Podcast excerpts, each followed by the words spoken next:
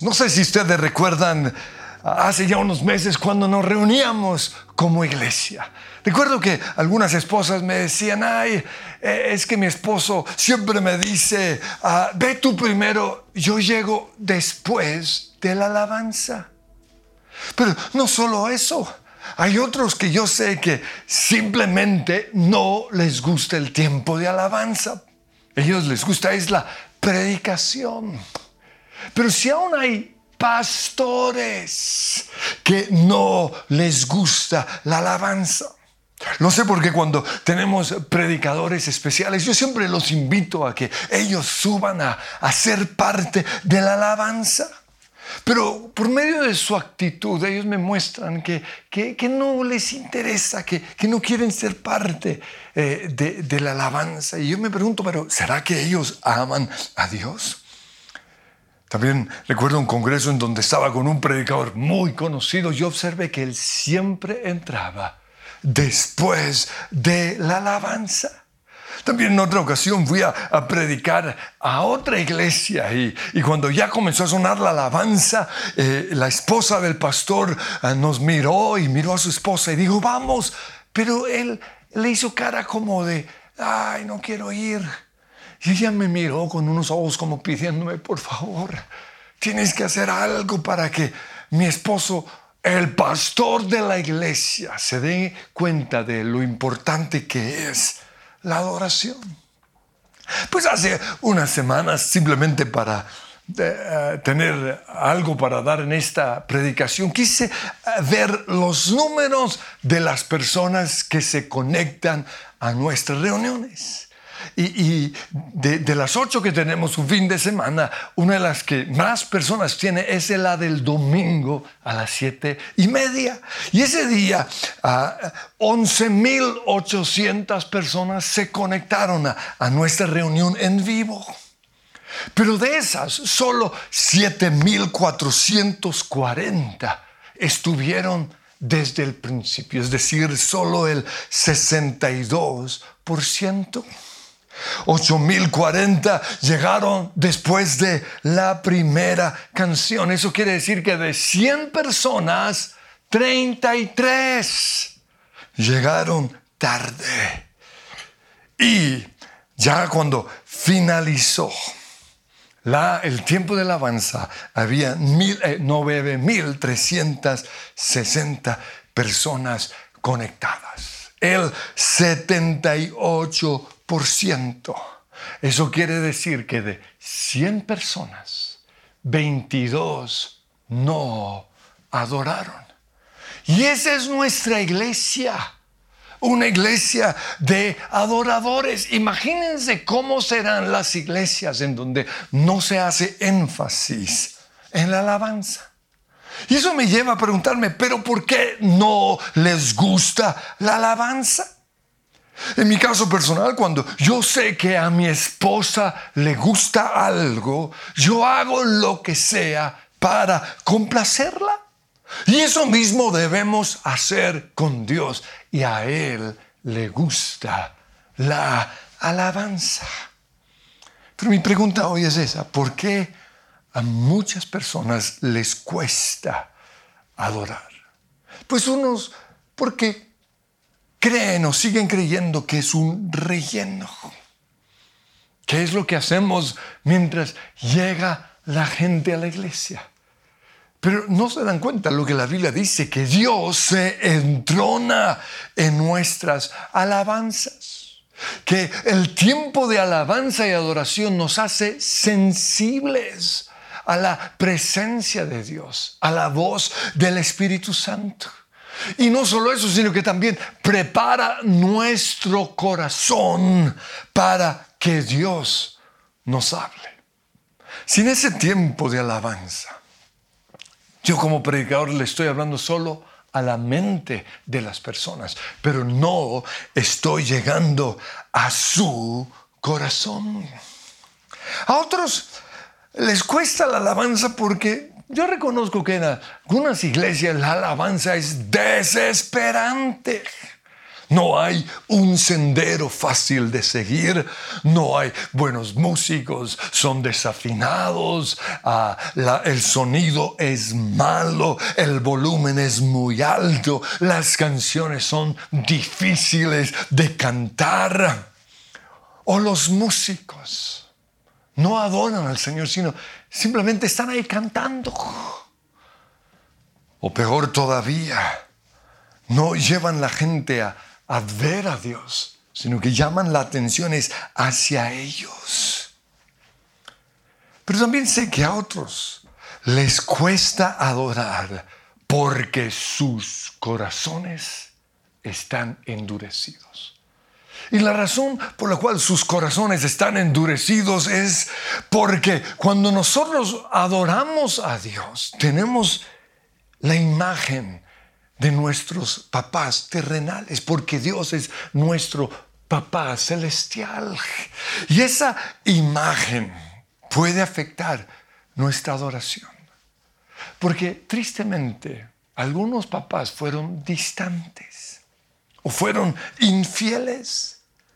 Y entonces esos adoradores por ahí tienen la idea de que Dios es infiel, que Él no cumple sus promesas que Él es un Dios enojado, un Dios violento, un Dios sin propósito, un Dios injusto, un Dios egoísta. ¿Por qué?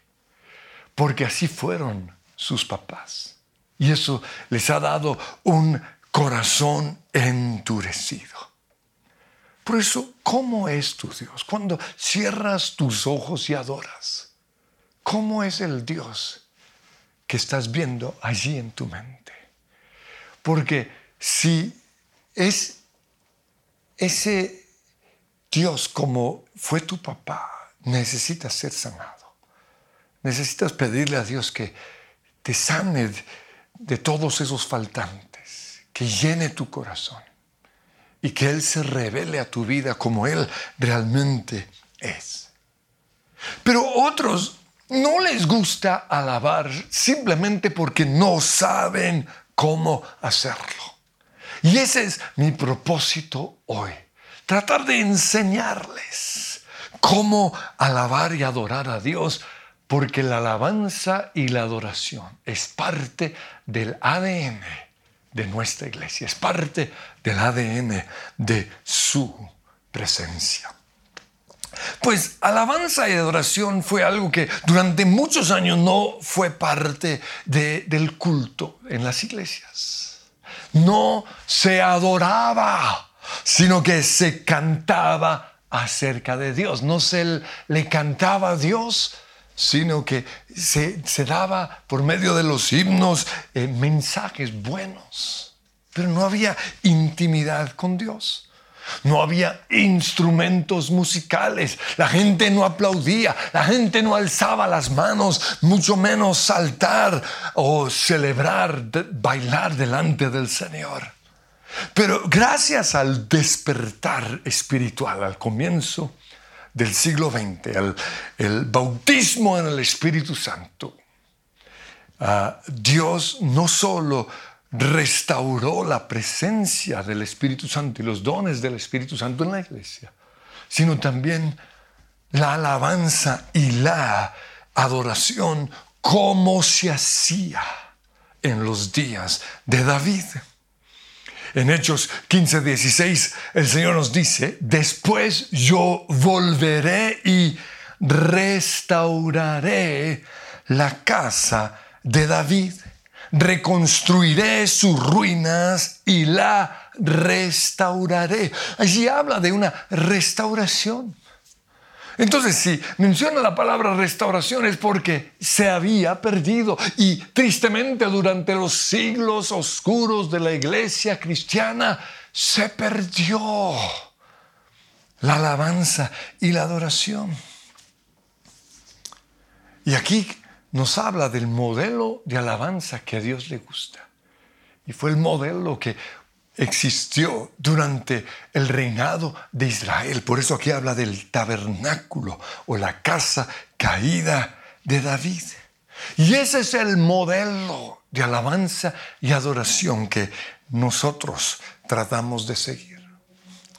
En la Biblia, el arca del pacto fue el lugar en donde Dios se manifestaba, o, mejor, antes de la cruz, en el Antiguo Testamento, la presencia de Dios se manifestaba era en el arca del pacto.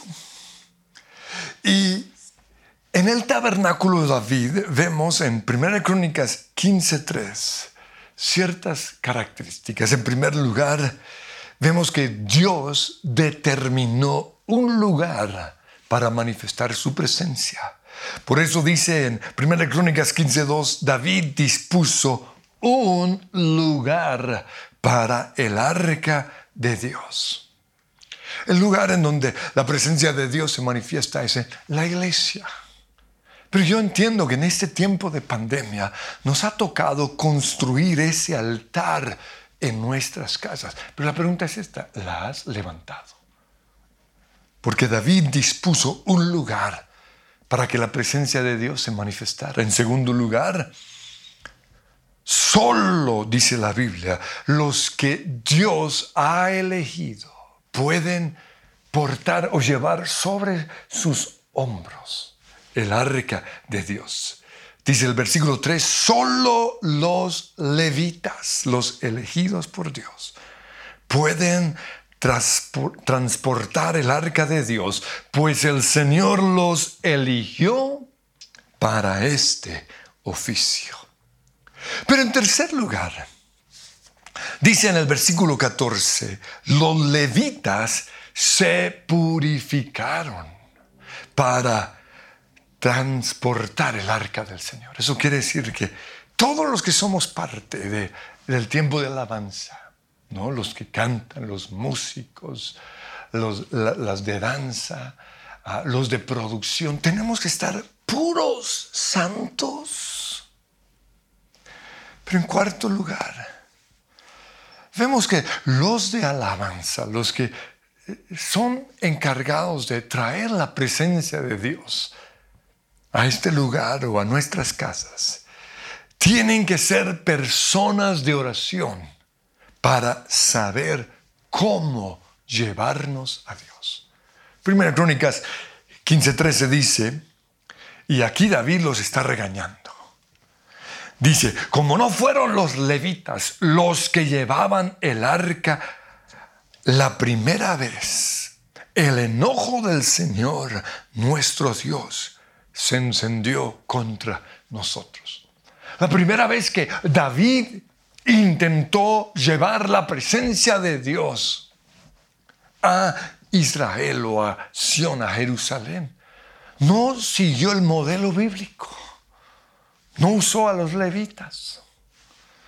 Pero él dice, no habíamos consultado a Dios, no habíamos orado para que Él nos revelara cómo trasladar el arca de la manera más apropiada. En quinto lugar, los músicos son nombrados según sus dones, porque los dones confirman el llamado. Dice en 1 Crónicas 15, 16, 19, 21 y 22, David les ordenó a los jefes de levitas que nombraran cantores. Y los cantores tenían arpas para guiar el canto, para dirigir el canto. Se necesita el instrumento musical, pero también la habilidad para tocarlo. Y luego dice que Ananías, jefe de los levitas, como experto que era, dirigía el canto. Necesitamos en nuestras iglesias no solo levitas, elegidos, santos, sino que tengan el don y que lo hayan desarrollado. Pero en sexto lugar, yo veo que toda la iglesia debe adorar. Por eso David en 1 Crónicas 15:3 congregó a todo Israel en Jerusalén. Y, nosotros cuando nos unimos los fines de semana y los miércoles a, alabar al Señor, creemos que en diferentes casas alrededor de la ciudad, de Colombia y del mundo, nos estamos reuniendo al mismo tiempo para alabar a Dios. ¿Por qué? Porque así es como debe ser. Pero luego, en séptimo lugar, yo veo que los líderes tienen que dar ejemplo. Primera Crónicas 15:25 dice, muy alegres, David el rey, los ancianos de Israel, los líderes y los jefes de mil fueron a trasladar el arca del pacto del Señor. Por eso todos los pastores deben ser los primeros, los que están en los primeros lugares alabando y adorando al Señor. No es cuestión de que me guste, no, tengo que hacerlo, yo tengo que dar ejemplo. Pero en el Salmo 22.3 dice, tú eres santo. David le dice al Señor, tú eres santo y te entronas en medio de nuestras alabanzas. En otra traducción dice, habitas, te manifiestas. ¿Qué significa que Dios se entrona en medio de nuestras alabanzas? Pues lo quiero ilustrar con unas, unas situaciones en la Biblia. En primer lugar, cuando Salomón terminó de orar, dedicando el templo que le había construido al Señor, dice segunda Crónicas 7.1, descendió fuego del cielo y la gloria de Dios llenó el templo. Y tan lleno estaba ese lugar. Y en este momento nuestras casas tienen que estar llenas de la gloria de Dios. Pero estaba tan lleno que los sacerdotes no podían entrar. Y la gente vio que el fuego descendía y que la gloria del Señor posaba sobre el templo. Y el resultado fue que cayeron de rodillas y alabaron a Dios. Otro caso, cuando vemos a Dios reinando fue cuando Dios confundió al ejército que venía en contra de Gedeón. Y esto sucedió cuando ellos alabaron. Jueces 7:22 dice, cuando los 300 israelitas tocaron los cuernos de carnero, un instrumento de alabanza y adoración, en ese momento el Señor se manifestó, se entronó y él hizo que los guerreros del campamento pelearan entre sí. El enemigo que nos está atacando empieza a pelear en contra de, sus otros demonios y, nos, nos tienen que dejar. Pero en tercer lugar, vemos otro caso y fue cuando todas las naciones se levantaron en contra de, de Josafat.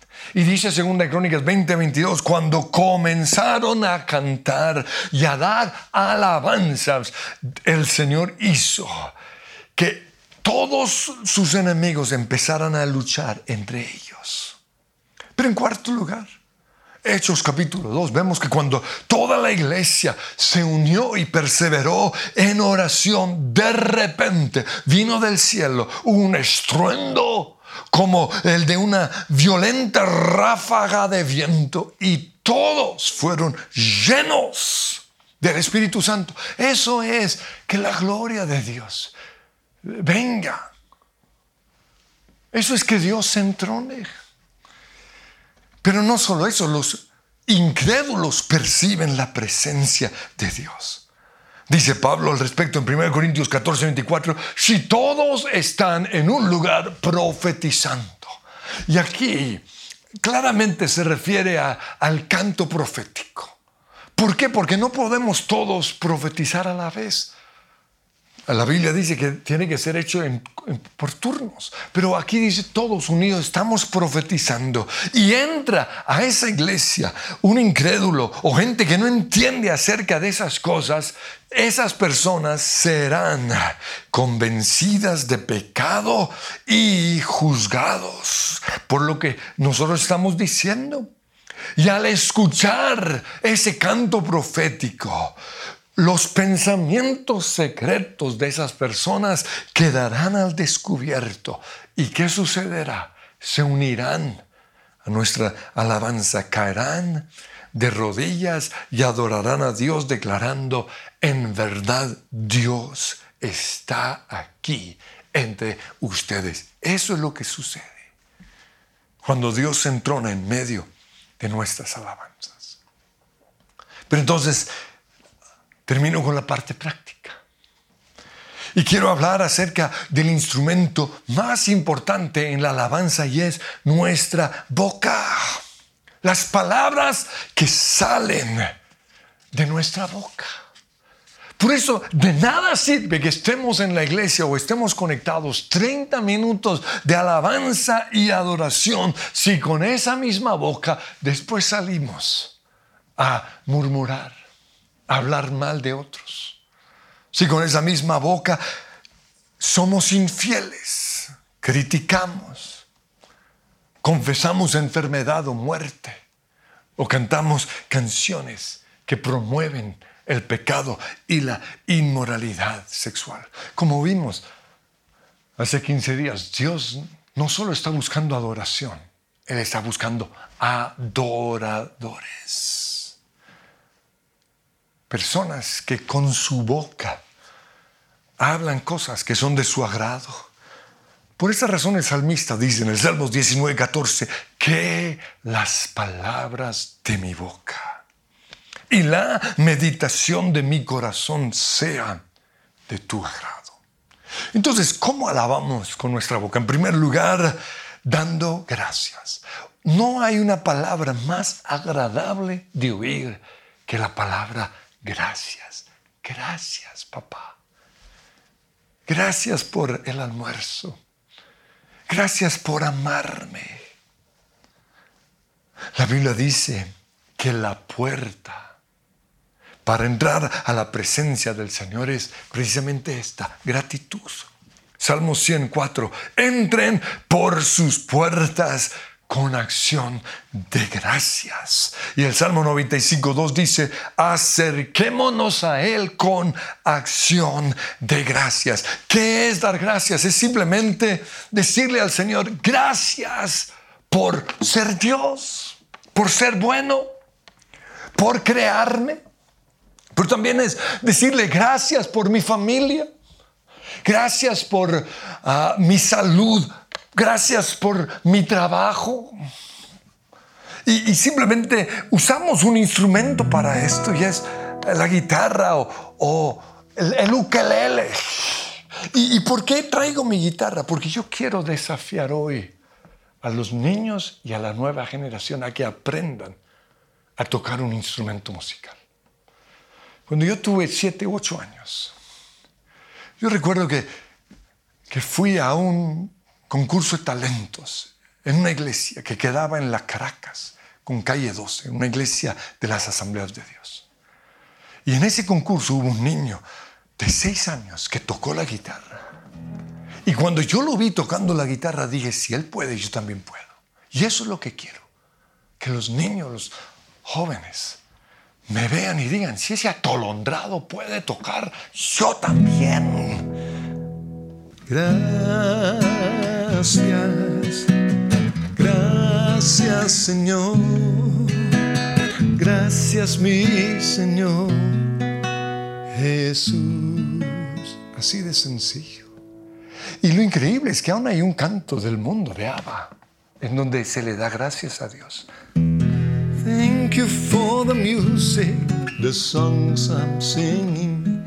Es un canto que, que una persona que ni siquiera conoce a Dios levantó expresando gratitud. Y esa es la puerta de entrada a la presencia del Señor. Pero no solo damos gracias por cosas como la música, mi familia, mi trabajo, sino que también tenemos que dar gracias por la cruz. Y hay una canción que dice, gracias por la cruz, oh Dios. En el hebreo hay dos palabras que significan gracias. La primera es la palabra yada. Y yada en el hebreo significa una acción de gracias levantando las manos por algo que ya recibimos. Entonces es, eh, gracias por responder mi oración. Gracias por sanarme o por darme trabajo. Dice en el Salmo 107, versículo 1, 8, versículo 1 y luego el 8, den gracias al Señor porque Él es bueno. Su gran amor perdura para siempre. Y luego dice que den gracias al Señor por su gran amor, por sus maravillas a favor de los hombres. Pero la otra palabra que significa gracias en hebreo es la palabra Todah. Y a diferencia de Yadá, por medio de Todah le damos gracias a Dios en el desierto. Le damos gracias a Dios en la prueba, en la enfermedad o después de una desgracia. Le damos gracias a Dios cuando no tenemos ganas de hacerlo. Es lo que llamaríamos un sacrificio de alabanza. Dice el Salmo 107, versículo 22, que ofrezcan sacrificios de gratitud y jubilosos proclamen sus obras. Y un ejemplo de esto es Job. Lo perdió todo y ¿qué hizo? Levantó sus manos y alabó al Señor. Y es algo que nuestra mente natural no entiende. Pero es algo poderoso. Señor, te doy gracias porque me robaron. Te doy gracias por la muerte de mis hijos. Te doy gracias por esta enfermedad. ¿Sabían ustedes que en medio de su prueba David escribió el Salmo 26, versículo 6? Y él dice, vengo ante tu altar, oh Señor, entonando un cántico de gratitud y cantando de todas tus maravillas. Entonces, en primer lugar, con nuestra boca damos gracias. Pero en segundo lugar, con nuestra boca alabamos. ¿Qué es alabar? Alabar es exaltar a Dios por sus obras exaltarlo por sus atributos, por su grandeza, por su poder, por su nombre. Te alabo porque tú eres grande, porque tú eres poderoso, porque tú eres majestuoso. Tú eres mi salvador, mi sanador, mi proveedor. No hay nadie como tú. Eso es alabanza. Pero alabanza también es presumir de nuestro Dios. En el hebreo es la palabra halal y de ahí viene la palabra aleluya.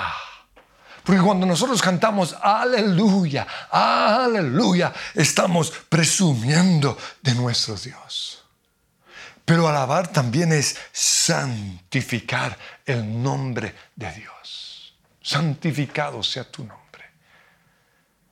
Entraré por sus puertas con acción de gracias, por sus atrios con alabanza. Alabaré y bendeciré el nombre de Dios, dice el Salmo 100. Pero para esto yo necesito conocer el nombre de Dios. Necesito saber que Él es Yahweh Shaddai, Padre, Madre Dios. Él es Shalom, mi paz. Él es Yahweh Jireh, mi proveedor. Yahweh Tzidkenu, el que me santifica. Yahweh Makadesh, el que me santifica. El anterior fue el que me justifica.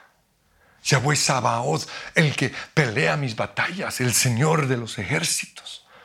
Él es mi Salvador, mi sanador.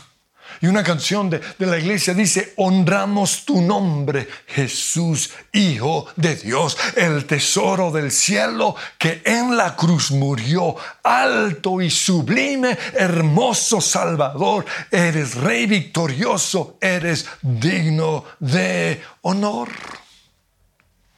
Pero en tercer lugar, con nuestra boca adoramos y exaltamos a Dios. Eso quiere decir que levantamos las manos y le decimos, santo, santo, santo eres tú. Tú eres digno de toda nuestra adoración. Cantamos santo. Eso es lo que hacemos. Pero en cuarto lugar, con nuestra boca oramos. Hay momentos en los cuales le pedimos a Dios, te deseo, te anhelo, te busco. Espíritu Santo, ven, sáname. Yo quiero que tú estés cerca de mí. Pero en quinto lugar, con nuestra boca declaramos la palabra de Dios. Dice el Salmo 119, 54, tus decretos han sido el tema de mis canciones. Pues como dije antes, durante muchos años la iglesia usó los himnos para predicar la palabra de Dios y las grandes verdades de la fe. Canciones como Sublime Gracia, que a mí, pecador, salvó. Fui ciego más, veo hoy. Perdido y Él me halló. Eso es declarar la palabra de Dios o las grandes verdades de nuestra fe. otra canción que me puede dar perdón solo de Jesús la sangre. O la última canción que hemos estado cantando. En un segundo el mar se cerró y mi enemigo sepultado allí quedó. En el desierto no estoy solo, tú estás conmigo.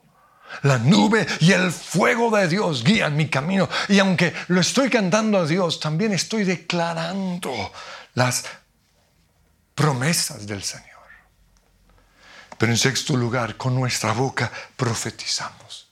Le declaramos a este cuerpo lo que Dios dice. Ordenamos sanidad. Declaramos también que, que Toda, todo lo puedo en Cristo que me fortalece. Milagroso, abres camino, cumples promesas. ¿Qué estoy haciendo? Profetizando.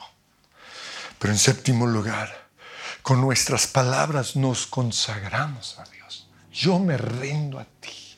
Yo me entrego totalmente a ti. Y finalmente lo que hicimos ahorita en el tiempo de alabanza, con nuestra boca hacemos guerra espiritual. Mayor es el que está en mí que el que está en el mundo. Por más grande que sea Goliat, por más grande que sea Satanás, por más grande que sea esa enfermedad, mi Dios es más grande. Señor, yo te pido que hoy toques a aquellos que no les gusta alabar y que tú les muestres que no, solo es algo que a ti te agrada sino que es algo que todos necesitamos.